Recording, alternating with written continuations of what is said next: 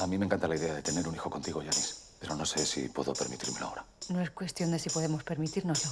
Es cuestión de que ya está aquí. Si vuelve aquí, no hará sino remover las cosas. Yo no puedo perder esta oportunidad. Si dejo la compañía, no volveré a trabajar nunca más. Pues vete de gira.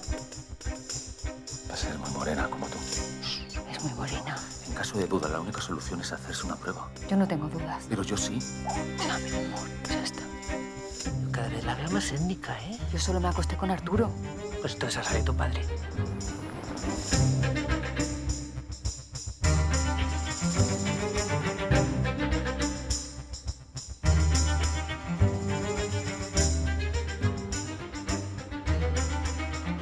Bueno, y con esta película es la que cerramos eh, estas tres semanas que fueron para periodistas y dos semanas para, para, espectadores del New York Film Festival, el Festival de Cine de Nueva York que nos hermana aquí con Juan.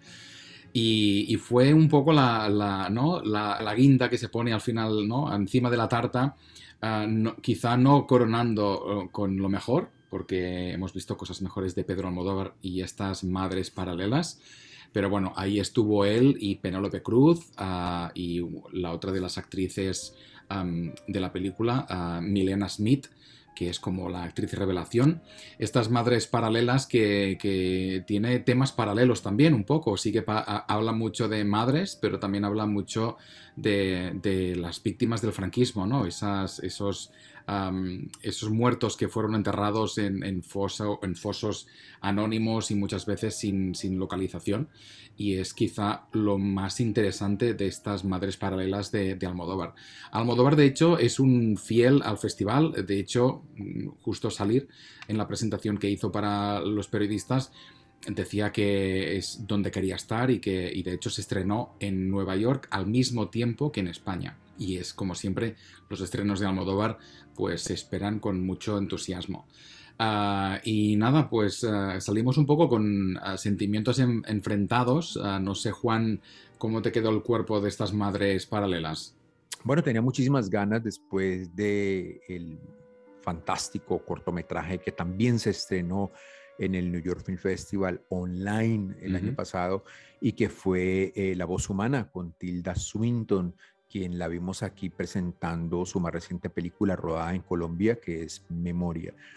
Y tenía muchas ganas porque mm, yo tengo muchos uh, sentimientos encontrados con Almodóvar, siempre, siempre me quedo con el, el, el de los 80 eh, y con esa película fantástica que fue Volver, que creo que es su más... Eh, reciente gran suceso, o sea, uh -huh. Volver siempre se me ha quedado en la piel, como otras películas de él.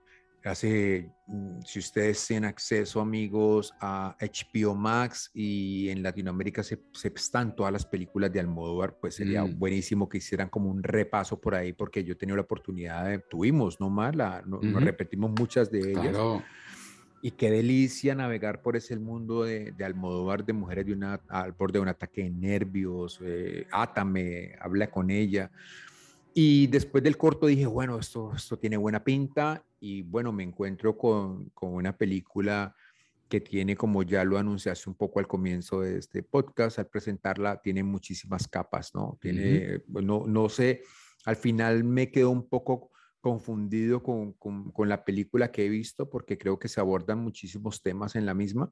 Uh -huh. eh, y bueno, sin entrar en, en, spoilers, porque pronto va a estar en, en, en Latinoamérica, eh, no es de mis preferidas. Sigo buscando eh, esa película que, que, que me lleve a esos orígenes, aunque pues por supuesto los directores se transforman y van adquiriendo nuevas capas también que van mm. adheriendo a sus películas. Aquí Almodóvar quiso tocar diferentes temas, no solo el tema de la maternidad que está muy bien eh, llevado, pues Almodóvar es un exquisito del arte y de la imagen.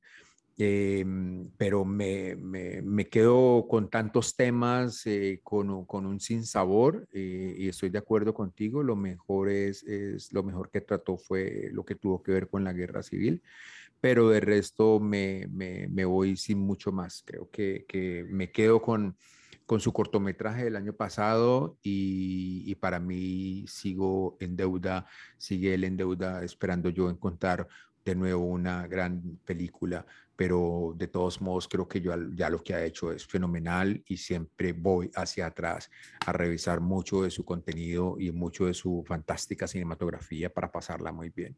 Mm. Eh, pero lo, de lo nuevo, después de volver, no hay mucho eh, que me atraiga ni que me apasione. Sí, y, y tienes razón, La voz humana creo que a- a- al ser un, un corto, ¿no? Porque eran 30 minutos, pero creo que salían todos los temas clásicos de Almodóvar.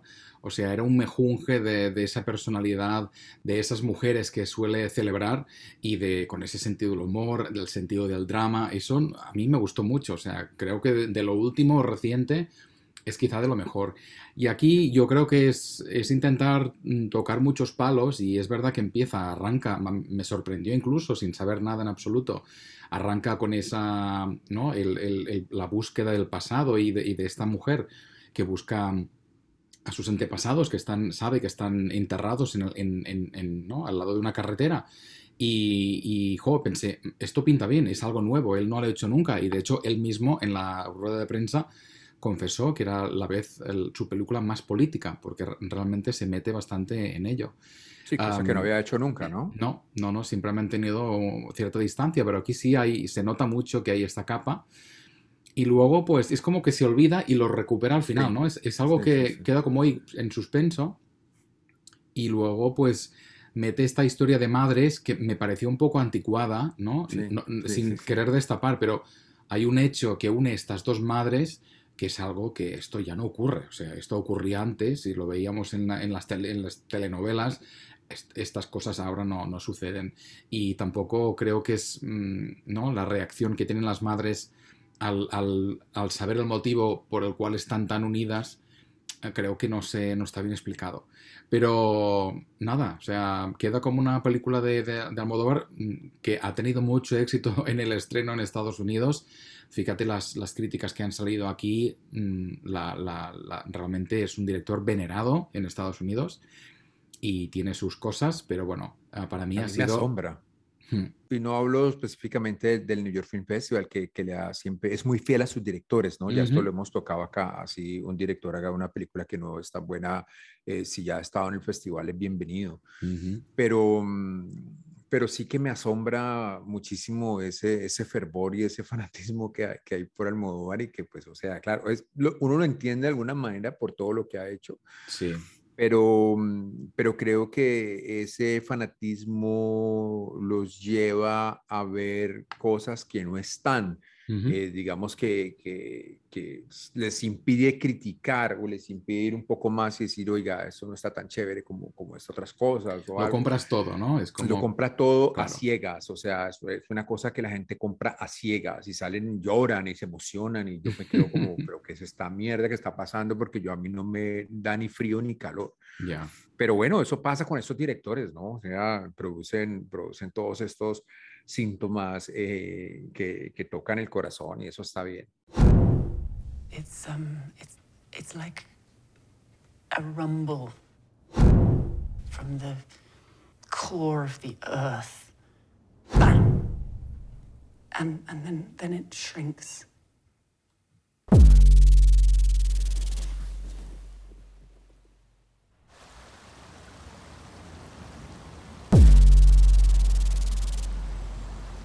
Bueno, y hablábamos de Tilda eh, y de la voz humana y pues eh, tuvimos la oportunidad de verla aquí presentando la nueva película de Apichatpong que se realizó en Colombia eh, y que es Memoria, que es una película que aquí ha dejado mucha controversia, muchísima controversia de muy buenos amigos eh, como Ed Lagman, a quien, eh, quien le, le pareció pues eh, no tan chévere por no, no llamar la otra palabra.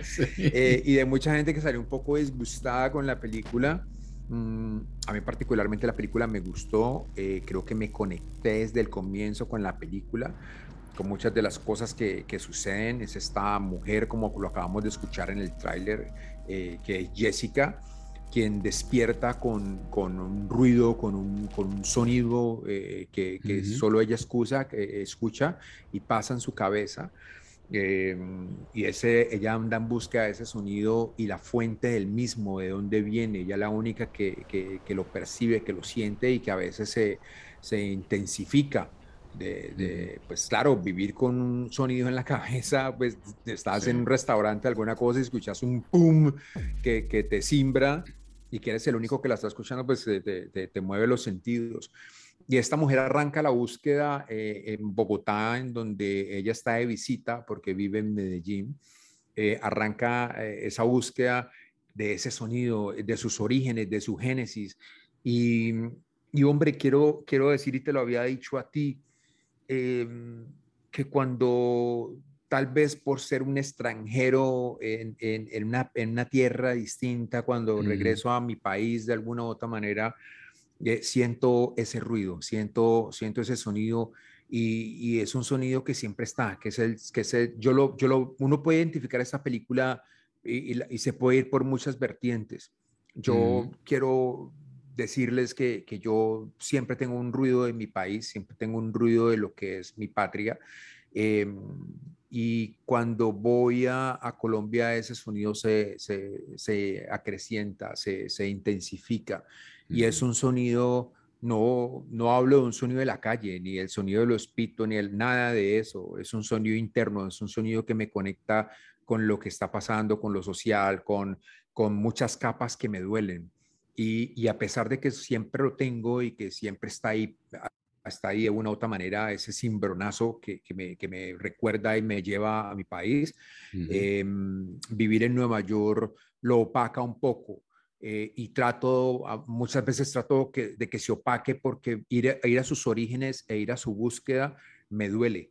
Eh, cosa que no debería ser, cosa, digamos, que, que no debería tratar de silenciarlo porque es lo que me conecta con, con mis raíces, pero, pero me duele tanto lo que sucede que, que, que trato de, de maquillarlo, de, de, que no esté. Y cuando viajo y, y, estoy en mi país, como lo dije antes, siento que se, se, se intensifica y que me conecta con lo que, con lo que soy y con, y, con el, y con el lugar en donde me encuentro. Mm, esos orígenes los los conozco, aquí, aquí, aquí esos orígenes cambian. Y una de las cosas que yo le valoro a Pichipong es que haya llevado algo tan íntimo como lo, lo que él contaba en el Q&A, porque él, él, sentía ese sonido, ¿no? Y que haya, uh -huh. haya llevado algo tan íntimo, tan visceral y tan, um, por llamarlo de una manera de, tan intrínseco, a la pantalla y lo haya plasmado de una forma que puede o no puede conectar o puede llevar por otros lugares, pero a mí me identificó y, y valoro muchísimo que lo haya puesto ahí, eh, sacado desde lo más íntimo de su ser y, e igual con Tilda, porque ambos eh, hablaron mucho acerca de esta película, de lo que querían hacer y de lo que querían plasmar y creo que lo hicieron de una manera perfecta. O sea, eh, no había otra forma de analizar y desplazar esos momentos, ese sentimiento y lo que sucede, sino eh, en la forma en que fue hecha. Creo que eso lo valoro muchísimo. Entiendo que haya gente que se frustre, eh, de pronto hay gente que no está familiarizada con el cine de él y va a ir a las salas y va a decir, pero no pues esta mierda. No es fácil, y, ¿no? Exacto, no es nada fácil, o sea, es que no es fácil. Entonces, y que es esta mierda y se van a salir, o como les pasó a mucha de la gente que, que vimos ahí en, el, en, en, la sala, ¿no? Como que, pero ¿qué es esta mierda? O sea, mmm, pero yo lo viví de, de una manera muy íntima. Eh, y eso quería, quería contarles aquí acerca de la experiencia que vi esta película, eh, que me gustó eh, y me gustó por lo que acabo de, de, de exponer. Mm. Y no sé, Mark, cómo, cómo la, la, viviste, la viviste tú. Con mucho interés. Yo creo que estoy de acuerdo que el mérito está también en, en intentar plasmar o enseñar algo que es como muy ¿no? In, in, impalpable. O sea, es algo que lo sientes en tu cabeza, no, no tiene una fisicalidad y le estás buscando una forma de, de, mostrarlo. Y creo que eso está muy bien. Y mm, la película arranca con, con su tiempo, es, es, un director que se toma mucho tiempo, um, pero arranca con mucho interés, o sea, ¿no? Y empieza con un plano, ¿no? De una habitación que no sabemos ni si hay alguien o si, mm. si qué tipo de habitación es, y al cabo de unos 30 segundos de ver lo mismo, ¡pum! Ese sonido, ¿no? Y, ahí es, es, que incluso saltamos de la butaca, como, ¿pero qué coño es esto, no? Y luego ese, ese, viaje de esta mujer, es que me parece muy, muy bonito. Sí. Y, y, además porque creo que cada uno ve un poco, ese sonido representa algo diferente. O sea, tú lo has explicado muy bien, ¿no? Esa sensación que te, que te provocó y creo que uh, otros ojos seguramente le, le, verán otras cosas. Y creo que está muy, muy, está, es, es muy precisa, es algo que, que me sorprendió. Aunque sí es verdad que luego avanza y es como que se, para mí se tomó como demasiado tiempo, tiene ese un punto sobrenatural, por decir algo. Es como el producto final, ¿no? Um, me dejó un poco menos de lo que, de lo que esperaba con ese arranque. Mm. Pero bueno, es una buena película, es una película que invita a eso, a la reflexión y a la discusión. Y yo es algo que te quería preguntar precisamente, es una película de un director tailandés, Sí. con una protagonista inglesa, rodada en Colombia, con producción colombiana, sí. y no sé si la podemos considerar una película colombiana o es una película extranjera en Colombia. Pues eh, uno de los puntos de discusión es ese, que la están considerando como una película colombiana e incluso uh -huh. la quieren considerar enviarla a los premios Oscar como una película colombiana. La película está inscrita como película colombiana porque su producción, eh, su productora es colombiana. Uh -huh. Yo no, particularmente yo no la veo como una película colombiana ni una película, también otro punto de discusión que están diciendo que partió la historia del cine colombiano en dos. No, la historia del cine colombiano es, o sea, vamos a entrar aquí en un rollo muy complejo para, para explicar esto, pero creo que hay que bajarle a la cosa, hay que bajarle la emoción a, a, a esto que, se, que a esta película que se ha realizado. Y creo que hay que respetar a, a muchos directores y, y, directoras, por supuesto, que están haciendo cosas muy interesantes, muy interesantes, eh, que vienen trabajando en pro de nuestro cine y realizando de todo un poco. Eh, y decir, pues, que, que, que, esta película marca un hito en, en, nuestro cine, cosa que no lo es. O sea, desde uh -huh. mi punto de vista, no lo veo así, no lo creo así. Creo que es una película de un señor que, que, la fue a hacer en Colombia. Eh, quería, le habían propuesto hacer una película en Colombia, pero esta idea, como lo explicaban ellos dos, se hubiera podido realizar en cualquier lugar del mundo sí. y ya está. O sea, es una idea que se, que se traslada a Colombia, una cosa claro. que el señor tenía por dentro y se hubiera podido hacer en cualquier lugar del mundo sí. y ya está. No es una película... Eh, una de las cosas que, que, lo hablamos, como Ed Lackman decía, Ed Lackman que conoce a Colombia decía, mmm, ni siquiera Colombia está presente. Entonces, pa partamos de ahí, ¿no? Partamos de ahí. Entonces, eh, no, creo que, sí, que sí. es una película de un señor extranjero que hizo una gran película en Colombia y ya está, y así debe quedarse el tema y, y, y, y bajarle a los ánimos, bajarle a la emoción que, que, que produce pues a, a mucha gente involucrada con el proyecto. Bueno, creo que es bonito, ¿no? Que venga alguien de fuera y Total. quiera hacer algo, ¿no? En el país y haga algo así tan interesante. Pero es verdad que, ¿no? Hasta, hasta dónde llega, ¿no? Y bueno, veremos si esta discusión llega a los premios también y se presenta como película colombiana. Veremos, tengo curiosidad.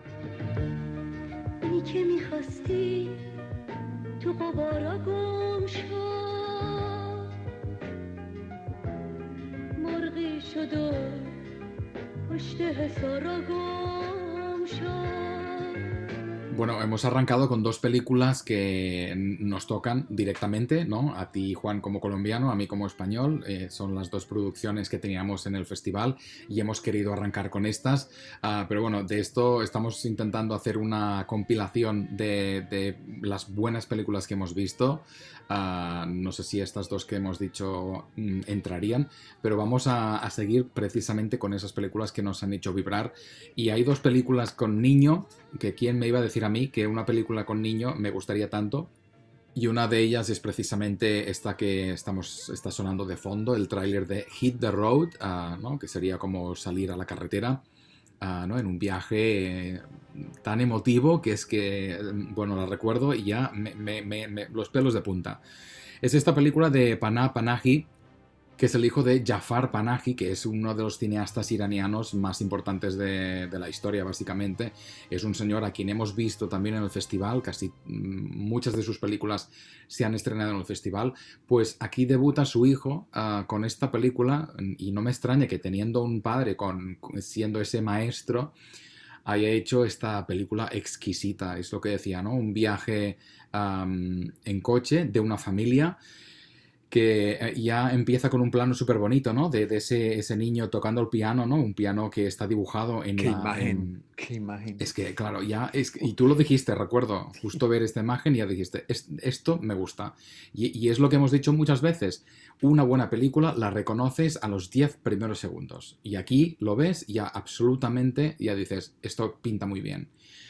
Y, la gran sorpresa, ¿no? Es una gran comedia, es, es una comedia divertidísima porque ves esa relación de estos, ah, ¿no? Mm, Cuatro personajes, ¿no? Dos hermanos, el, el- pequeño, el trasto este tre- tremendo, el niño, y luego ese padre que va escayolado, ¿no? Con esa pierna que no le cabe en el coche, esa madre que está preocupada por todo el mundo, y vemos a ese otro hermano que está como, que notas que tiene un secreto, que está, ¿no? En un proceso ah, de dolor. Y, luego vas hilvanando la historia y vas conociendo más esos personajes, encuentras, encuentras esos motivos de ese viaje. Y es, yo creo que una de las mejores películas que he visto este año. Hit the Road, por favor, si se estrena en, en vuestro país, por favor, hay que ponerla en la lista. O sea, es, es para mí es, es de lo que más me afectó. Y recuerdo que terminaron los créditos y necesité hasta el último segundo para recuperarme y para secarme los ojos y, y salir de esa sala. Y creo que ahí coincidimos, ¿verdad, Juan? No, no, no podíamos hablar, ¿recuerdas? O sea, era, era un nudo en la garganta. Qué película tan hermosa, qué película tan bien hecha, qué dirección de este Pana Panahi, que bueno, Brutal, brutal. aprendida totalmente de su padre, Esos en maestrazo, coche. en los planos en el coche. Y, y este hombre ya había hecho como un pequeño debut como editor de la, de la anterior película de su padre que vimos acá, que es Three Faces. No sé si la recuerdas, Ujú. hace un par de años, creo.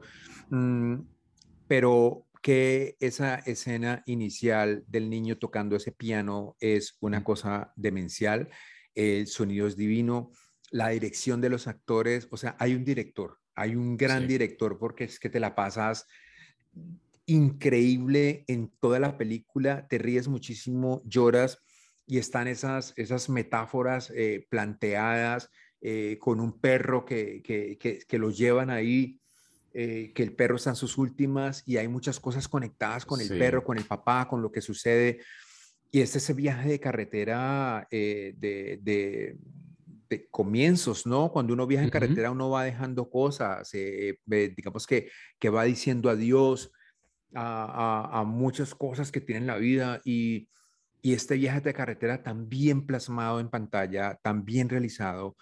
Hombre, qué película esta. Creo que sí, Sí. estamos de acuerdo. Es una de las grandes películas del año, eh, imperdible totalmente. O sea, cuando vean, se van a acordar de nosotros cuando la vean, porque es emocionante, es una película bellísima y además eh, en donde te ríes, en donde lloras, en donde pasas un momento totalmente inolvidable y que te deja totalmente pues con, con, con, con el corazón en la boca porque no, yo no podía ni siquiera hablar de las lágrimas que tenía atragantadas y eran lágrimas primero de emoción de lo que, de lo que recién había visto y también de, de tristeza, ¿no? O sea, había muchos sentimientos encontrados, eh, pero es una película que me dejó, me dejó mudo, es una película que me dejó, eh, como salí, salí, salimos tan emocionados que no quisimos ver la película siguiente. O sea, no- Exacto. dijimos, no, esto no, no, no, no, quedémonos con esta película hoy, nos fuimos, Sí. a, nos fuimos a, a tomar un trago, a comer y, y a hablar de esta película muchísimo. Eh, bellísima, Hit the Road es una peliculota y lo decía yo eh, antes en un post, mm, que bueno, este muchacho aprendió absolutamente todo de, de su padre, de un genio como es y este chico salió también otro genio, porque es que lo que para, para hacer una primera película eh, deja muchísimo, deja muchísimo, es totalmente inolvidable. Yo la vería muchísimas veces en mi vida. Esto es un clásico instantáneo.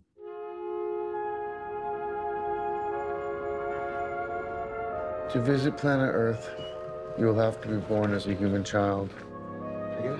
At first, you'll have to learn to use your new body, to move your arms and legs. You will learn to walk and run, to use your hands, to make sounds and form words. There will be so much for you to learn and so much for you to feel. Bueno, la segunda película que tiene un niño protagonista es otra también que nos ha dejado eh, llenos de regocijo, de, de, de, amor, de felicidad, de llanto, de muchos sentimientos. Y es esta película de Mike Mills que se ha nutrido siempre de su familia para dejarnos películas inolvidables. Ya lo había hecho con Beginners eh, en el 2010, que es una película acerca de su padre. Después 20th Century Woman, que también la vemos aquí en New York Film Festival. Sí, la vemos en el festival. Claro, en el 2016 y que, bueno, tenía como protagonista a, a su esposa y ahora se conecta con su hijo en esta película tan emotiva, tan bella, en blanco y negro llamada Come On, Come On y uh -huh. protagonizada por Joaquín Phoenix en una película que nos trae a un chico que se llama Woody Norman, uh -huh. que es espectacular. Y sobre todo la conexión entre Joaquín y este chico y Gaby Huffman, que es uh -huh. la mamá del chico, hermana sí. de Joaquín, porque Joaquín es el tío de este chico hombre, nos da un peliculón también inolvidable, eh, con una bellísima fotografía, una, una conexión única, está en blanco y negro, una conexión única entre, entre este tío que ha sido un poco distante y se reencuentra con este chico después de un buen tiempo y, y, la química es increíble, las conversaciones que tienen tan profundas, tan inteligentes, ese chico que es totalmente hiperactivo, que no duerme, que, que enloquece a cualquiera. Y hombre, la, las, todo lo que sucede en la película es, es realmente fantástico. Una película... Eh, digamos que es lo que ha hecho el New York Film Festival, lo, bueno, lo ha venido haciendo desde hace mucho tiempo, que es, es un festival de festivales, ¿no? Trae... Uh -huh trae como lo mejor de todo el mundo, eh, pero esta película de Mike Mills creo que, que, también deja una huella, una huella profunda en el festival y en todos nosotros. O sea, yo creo que también nos emocionó muchísimo todo lo que vimos en pantalla y después de haber visto a, a, a Joaquín eh, de Joker, aquí como este tío eh, que está haciendo una, un estudio para radio, eh, entrevistando a muchos chiquillos eh, con, y, y podemos escuchar muchísimas voces de, de, sus sueños, de lo que pasa mm. con ellos, de sus vidas, de sus proyectos, de lo que sienten acerca eh, de los adultos, de lo que pasa eh, con esas conexiones que tienen con diferentes personas en su vida, de, de lo que quieren hacer de ellos eh, en un futuro. Eh, esas voces están ahí plasmadas y este, y este hombre y este niño que, que yo creo que eh, digamos que es como el transmisor eh, central de todas esas voces, eh, nos lleva por un camino estupendo y que nos nutre muchísimo, porque hay tantos elementos en la película, mm. pero muchísimos elementos que, que, a diferencia de la de Almodóvar, aquí están tan bien plasmados todas esas capas que no las sientes en absoluto. Eh, mm. las, las, las, vives de, de, una manera tan, tan, tan, tan emotiva, tan, tan cercana, que, que, que te nutre completamente, ¿no, Mark? Sí, es que me has quitado las palabras de la boca porque iba a decir precisamente con todos los temas que toca, porque toca, ¿no? Estas relaciones, mm. padre, ah, ¿no? Madre, niño, tío, niño, hermano, hermana, y luego está el marido de ella que tiene problemas mentales, o sea, y luego también eh, la madre, o sea, hay muchos elementos pero no se molestan y, y, nunca ves que hay un exceso de uno del otro, o sea, está hecho como la vida misma, con un, un equilibrio perfecto y una, una, emoción, o sea, que a, mí me dejó completamente, no sé si porque también, también hay algunos de esos temas que me tocan muy directamente, pero es que, o sea, la noté en la piel durante esas dos horitas que duró, magistrales, o sea, es, una de, es un regalo de este festival, han sido dos películas con estos dos niños que han sido dos monstruos, y que me han emocionado muchísimo. O sea, es una gran, gran, gran película y espero que tenga opciones a los premios. Espero que sean los, los Oscars y estas cosas pues tengan, o sea, tengan el, el, valor ¿no? de, de, premiar estas películas pequeñas. Y, hijo, pues, es, yo creo que estamos en el top top en estas dos que hemos dicho. Yo creo que no hay nada mejor de lo que hemos visto en este festival. No, es increíble. O sea, eh, creo que, que había, un, había un, tú me compartiste un... Eh, un editorial eh, que decía, come on, come on, démosle Oscar, démosle un Oscar a esta película, y es verdad, es, es démosle un Oscar a esta película, es que es, es un peliculón, es, es, una película inolvidable, y este señor, como plantea todos estos temas y cómo convergen de una manera en que no los sientes. O sea, los, los, te los gozas en la pantalla todos los momentos que están viviendo, así sean muy crueles, eh, te los vives, los entiendes y, y, además, algo que, tiene, que tienen los grandes directores que te hacen creer en lo que estás viendo. O sea, yo le creo a esos personajes, le creo a todos esos niños que hablaron, le creo a, la, a, la, esposa, a la señora que tiene el marido loco, porque pues con todas esas esquizofrenias que vemos acá, eh, lo, entendemos completamente. Le creo a todos ellos y, y la conexión que logramos e, es, es increíble. 今回は私たちの決まりでドライバーを用意します。というと？彼女です。渡美咲です。僕はまだドライバーを君に頼むことに同意してない。私が若い女だからですか？高槻講師です。アーストロフ役を希望します。そこまで。ありがとう Bueno, estamos encarrilando este, este top, ¿no? Los, las mejores películas que hemos visto en el festival, pero aquí queremos recuperar algunas de las que comentamos ya en, esta, en la primera parte del podcast que dedicamos a la primera semana, uh, precisamente porque vimos cosas muy buenas. El festival realmente arrancó con muy buen pie y vimos precisamente otra de las grandes maravillas del festival que es Drive My Car de Ryusuke Hamaguchi. Te, pa te, paro, te paro ahí un momento porque es que Drive My Car, antes de que vamos con, con las otras estupendas películas que ya comentamos en el podcast uh -huh. anterior y que hacen parte de lo mejor, eh, este Drive My Car es una obra maestra, eh, ya lo habíamos comentado, si la gente quiere escuchar acerca eh, de esta película, lo hablamos en el anterior, pero um, quiero parar ahí porque es una de las películas que más me ha gustado en el año. Creo que eh, cada año, digamos que lo, lo, que hemos comentado hoy y lo que hemos comentamos uh -huh. anteriormente son películas que, que, están en el top, top del festival, ¿verdad? Pero sí. cada año eh, no es como antes, ¿no? Hace, hace 15, 20 años o 30, 50 años ah, salían 5, 10 obras maestras. Aquí de vez en cuando uno repesca algo. Eh, y, y Drive My Car de Hamaguchi es una de esas películas que van al top de tops, o sea, es, es, es magistral. Eh, recuerdo mucho, de nuevo traigo a colación a nuestro amigo Lagman, porque después de ver Burning alguna vez, eh, al lado de él me dijo, this is a fucking movie. Cuando, eh, y yo puedo decir lo mismo de Drive My Car. Esto es una película, esto es un peliculón. O sea, todos los elementos de este hombre eh, y, me, y me lleva inmediatamente a todos esos maestros japoneses, a toda esa cultura nipona cinematográfica que nos ha regalado mm. tantos genios. Y este señor eh, ha hecho una cosa demencial, una cosa totalmente magistral. Es bella esta película, es impresionante. Eh, ya lo habíamos comentado, pero quise pararte ahí la, el carro sí. para, para, para de nuevo valorarla, porque eh, creo que es lo mejor, de lo mejor, de lo mejor, de lo mejor del año. Es, es realmente increíble. Y tenía una duda, no sé si tú la sabes, eh, esta película estuvo en competencia en Cannes o hizo parte de otro programa, porque, eh, bueno, Titán ganó, pero yo si estuviera estaba en competencia, o sea, yo no sé si estuve en competencia, eh, yo lo hubiera votado, pero a ciegas por esta película, pero me encanta. Eh, ojalá llegue pronto, la puedan acceder a ella y ojalá, si es posible, verla en una pantalla grande. O sea, no véanla en una pantalla grande porque es espectacular. De hecho, sí, estaba en competición en Cannes y ganó el premio al mejor guion. O sea, está bien que ganase algo porque realmente o sea, es esas películas, como decías, ¿no? Que parece que es, es una película sobre una nadería y se convierte, ¿no? En, un, en una película súper emocionante, o sea...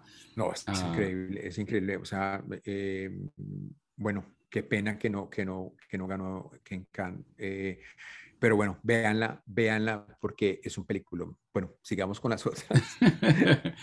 No, solo quería destacar las otras que, que, hablamos, otra que nos realmente nos afectó muchísimo, que fue Vortex, Joder. la de Gaspar Noé, que ha dado este giro, ¿no? Después de, de, de sufrir un poco un problema de salud. Otro ese.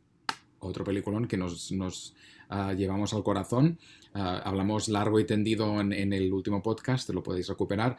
Y también hablamos allí de uh, The Worst Person in the World, ¿no? La peor persona del mundo, también. que es esta comedia que nos encantó también de uh, Joaquín Trier, uh, ¿no? esta película noruega que, bueno, es como la vida misma, ¿no? Es algo que a veces también te gusta, ¿no? Ver un, fragmento de vida ahí en la pantalla. Y luego también podríamos pescar a Benedetta, fue un divertimento, yo lo, lo llamo divertimento porque es, es, literalmente una película divertida, aunque igual no debería, pero esta monja no lasciva y con esas estigmatas que le salen en el cuerpo, ¿no? Pues estigmatas que, una... que, que, ya lo hablamos también, ¿no? Hablamos de largo y tendido de, de Veneta. Y bueno, y divertido también que vinieran eh, personajes de, de, una historia aquí a protestar en frente del Lincoln porque se estaba presentando Veneta y sus estigmatas. ¿Ves? Pero siempre hay alguien. Siempre hay alguien, eh, pero está bien, esa está bien también. Y otra, otra que queremos destacar, y la vemos también al final del festival, es The Velvet Underground, que es quizá el mejor documental que hemos visto, o sí. una de, los, de las mejores películas que hemos visto, que precisamente es de Todd Haynes, es, es, un director que ya hemos visto y ¿no? disfrutado de muchas de sus películas.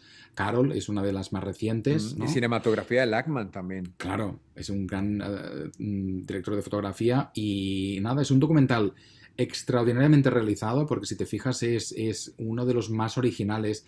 A veces nos encontramos ¿no? documentales que son como muy convencionales y el, el, formato a veces no tampoco te permite hacer experimentos. Pero aquí va un gran experimento para hablar de música de esta banda de, fundada por Lou, uh, Lou Reed y un poco pues lo típico, ¿no? Cómo empiezan estas bandas, lo une a Andy Warhol, esa movida de, de, de, Nueva York, ¿no? Y de los artistas en el East Village y el Lower, el Lower East Side, cómo, cómo lo vivían y las fiestas. O sea, es, es realmente te, te, te mete en esa fiesta y, y, nada, pues es, fue es, otra de las sorpresas. Oye, y es curioso que una gran sorpresa que, que eh, mucha gente que conocemos, ¿no? Que, que, nos acompaña en el teatro, que vemos mm. aquí en Nueva York y tal, eh, y que la vemos hoy, pues después de, muchos, de muchísimos años, pues y tal, eh, hacen parte del documental y decimos, oye, sí. esta señora, esta sí. señora venerable anciana que anda por ahí, tan buena onda, fue una rockera, o claro. sea, se metió de todo en la vida y apenas nos la encontramos aquí al lado, o sea, fue, fue muy curioso porque eh, la movida neoyorquina fue brutal y, sí. y, si también quieren conocer un poco de esa movida neoyorquina, pues este documental está estupendo para ello, o sea, está muy, muy bien.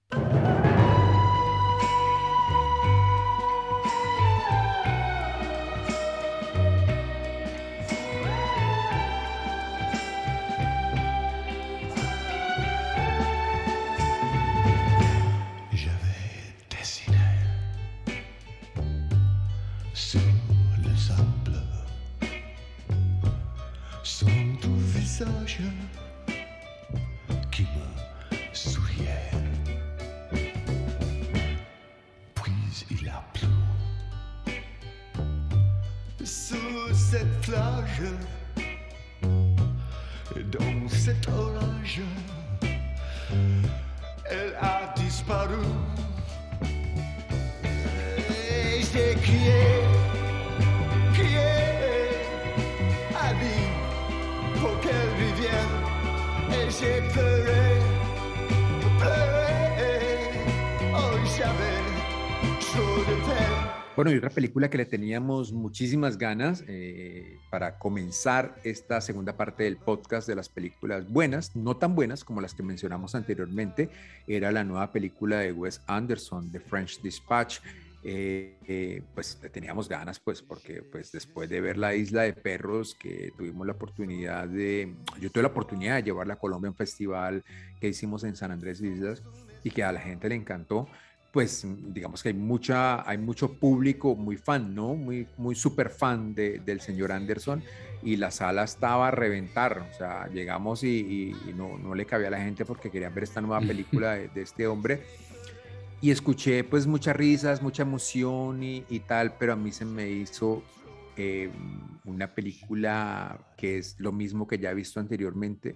Es una película pues que tiene su, su gente, su público, eh, como todo lo del cine de, del señor Anderson, pero que a mí no tampoco me, me, me produce muchas cosas. Digamos que, que, me, que como siempre, ¿no? Eh, es un perfeccionista de la imagen. Eh, lo que, lo que sucede ahí está súper bien, pero a mí, a mí no me dice nada, digamos que, que me parece una, una tontería más y, y- y la gente pues estaba, se reía, se la gozaba y entiendo pues que, que les guste mucho y que cada uno se goce lo que le gusta, pero pues eh, quiero decir que a mí no me produjo nada y que la olvidé inmediatamente, se acabó esta película y que me quedo con otras de sus películas como, como, como La Isla de, de Perros, que me, esa sí me encanta, pero pues Sí, esta sí está muy bien. No, no, me, no, me, no me dijo mucho más.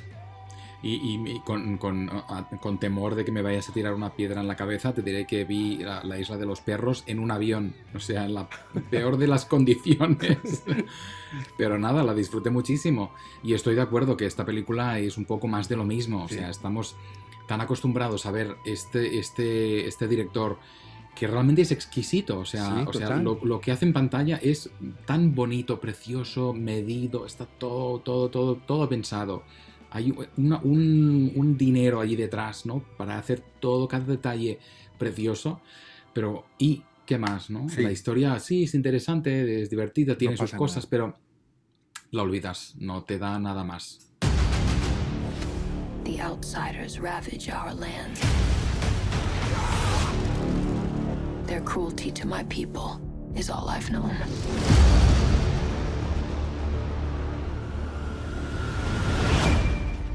So you're going tomorrow? Yes, I'm going tomorrow with the advance team. I'd like you to take me with you. Are you trying to get me court-martialed? Can I trust you with something? I've been having dreams about a girl fallen in battle. Felt like a vision. Dreams make good stories, but everything important happens when we're awake. Bueno, y a veces el festival también nos trae grandes producciones y el gran título ha sido Dune, ¿no? Esta Duna de Denis Villeneuve, que es la- esta versión, ¿no? Nueva versión de, de una novela de Frank Herbert que ya fue llevada al cine y con bastante mala suerte por David Lynch. Hay que decir que es un espectáculo visual impresionante, como todo lo que hace Villeneuve. Si habéis visto Blade Runner, la secuela de Blade Runner que la hizo él, la dirigió él, uh, es, um, abrumadora de lo, be- de lo bella que es. Y esta no es menos, o sea, también está súper cuidada, es una producción excelente y es una una historia muy interesante que yo creo que em, básicamente su principal problema es que mm, si no conoces ese universo, si no has leído la novela o si no has visto la película anterior, eh, estamos ante una película de dos horas y media larga que, que te presenta muchos personajes para introducir un conflicto que luego tienes una especie de coitus interruptus, porque esta película es en realidad una primera parte, o sea, tiene un final mm, mega abierto, porque solo te presenta a los personajes, la el inicio de un conflicto, para una secuela que esperamos, todavía no está aprobada, pero esperamos que sí se apruebe, la Warner Bros. y,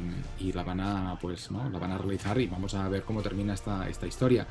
A mí me gustó, la verdad, está hecha con mucho ritmo y, precisamente ¿no? esas películas con mucha introducción y con personajes nuevos y, en- universos que quizá no conozcas, tienen un poco, sufren de ese, esa pesadez, ¿no? El hecho de, de, de, pues, de tener que contar muchas mierdas. Pero, pero bueno, nos gustó, a mí me gustó mucho, la verdad. Tú, no tú muy entusiasta no, no eres, ¿no? No, mm, yo había visto la, la de Lynch, por supuesto, que, que también no es una, tampoco no es una, ninguna favorita de, de- de- de su cinematografía, no es, no, no me gusta mucho. Em, y entré con curiosidad a esta película sin saber absolutamente nada, sin saber absolutamente que era una primera parte. O sea, eso para mí como, también, también como que fue una sorpresa. Y además una primera parte que no se ha rodado, ¿no? Que, que, No, que el señor no decía, no, pues es que vamos a ver cómo nos va.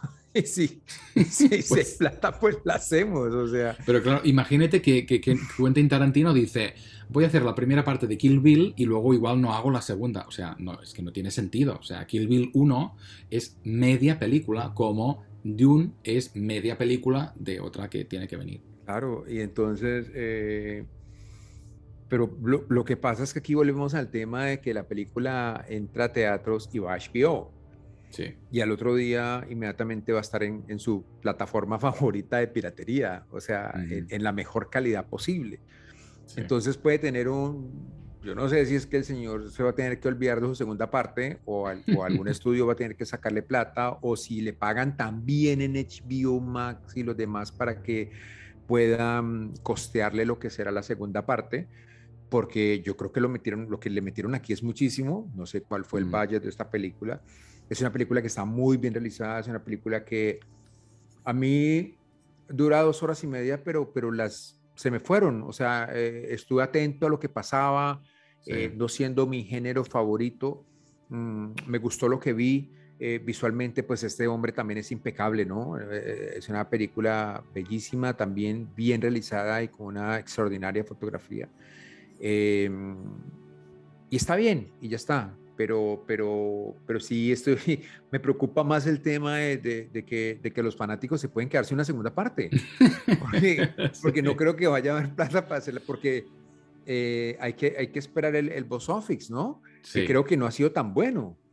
No, Mm. bueno, va, va- se estrena en Estados Unidos eh, la semana que viene, pero por ejemplo en Europa ya lleva Exacto. estrenada como dos o tres semanas y, y ha ido bastante bien, ha ido bastante bien. Yo creo que sí, se, va a haber secuela. Ah, bueno. Y te diré más, está también ah, en, en preparación una serie de televisión en HBO Max basada en algunos de los personajes de esta película. O sea que, de hecho, Warner y HBO quieren hacer películas y series como churros y, y, pues, ¿no? Si, si encuentran un filón, ah, ahí lo llevan, ¿no? O sea que yo creo que vamos a tener de un para tiempo. Bueno, y, y, mm, bueno, si eso pasa, entonces HBO le querrá meter mano a esto y pues bueno, eso está bien, ojalá, ojalá pase, pero, pero sí, sí, si les llega esta película, traten de verla también en cine, porque aguanta muchísimo verla en cine, eh, y ya, pero pues a mí, a mí, no, no, repito, no es, no es mi género favorito, ni es de mis películas favoritas del festival, pero, pero está bien, y, y si ha de traer muchísimo público a las salas, buenísimo, digamos que, que, que eso es lo que buscamos y que la gente vaya, concurra de nuevo y que llenen las salas, porque necesitamos que la gente vaya al cine de nuevo y que retomemos ese, ese ritual de ver las buenas películas en los teatros.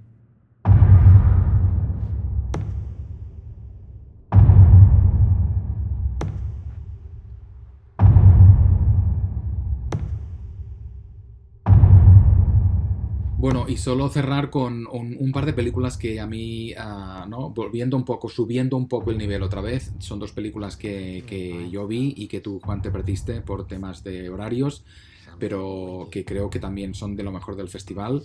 La tragedia de Macbeth, ah, esta adaptación de Shakespeare que ha hecho Joel Cohen, uno de los hermanos de, los hermanos Cohen, sin Ethan, ¿no? que suelen trabajar siempre juntos pues aquí ha sido Joel que se ha plantado en solitario y ha hecho lo que yo creo que es una de las mejores adaptaciones de Shakespeare de la historia. O sea, es algo impresionante. O sea, no solo bien interpretado, aparecen, ah, ¿no? Pues Denzel Washington, Francis McDormand. O sea, está súper, el cast es impresionante. Pero es que además, visualmente, eh, volvemos al blanco y negro, pantalla cuadrada y con una escenografía ah, siguiendo entre una teatralidad y un cine expresionista alemán, o sea, brutal. Es algo que yo creo que ah, se va a estudiar en, en- en- las universidades, es una, es una maravilla. Es eh, Shakespeare 100%, o sea, no esperéis tampoco otra cosa, o sea, si no te gusta Shakespeare, ah, no te va a gustar esto, segurísimo. Pero bueno, es una, una gran, gran, gran, gran joya. Y la otra que quería destacar precisamente es una segunda parte, de, la segunda parte de, de Souvenir, que es una película que no sé si pasó por este festival, no recuerdo si, si la llevó ya eh, Johanna Hawk, que es la directora, y que es una continuación deliciosa, o sea, es, es prácticamente se pueden consumir una detrás de la otra y para mí incluso me gusta más que la primera parte porque la primera parte que está toda basada en, la vida real de esta mujer, de esta directora, pues narra una relación que tuvo esta mujer con, con un tío muy raro, la verdad, era un tío que trabajaba en el Ministerio de, de Exteriores británico y era un drogadicto y bueno, y la relación que tenían que era como muy bonita pero muy tormentosa. Y lo que hace en esta película, en la, en la secuela, es ah, ella, cuando llegó a la universidad, estaba en la escuela de cine, utilizó su experiencia personal, lo que pasa en la primera parte, para hacer una película en la segunda. O sea, estamos otra, otra vez en ese cine dentro de cine um, y nada, es, es, preciosa, o sea, es, es, es, una película extraordinaria, o sea, otra de las, de las mejores.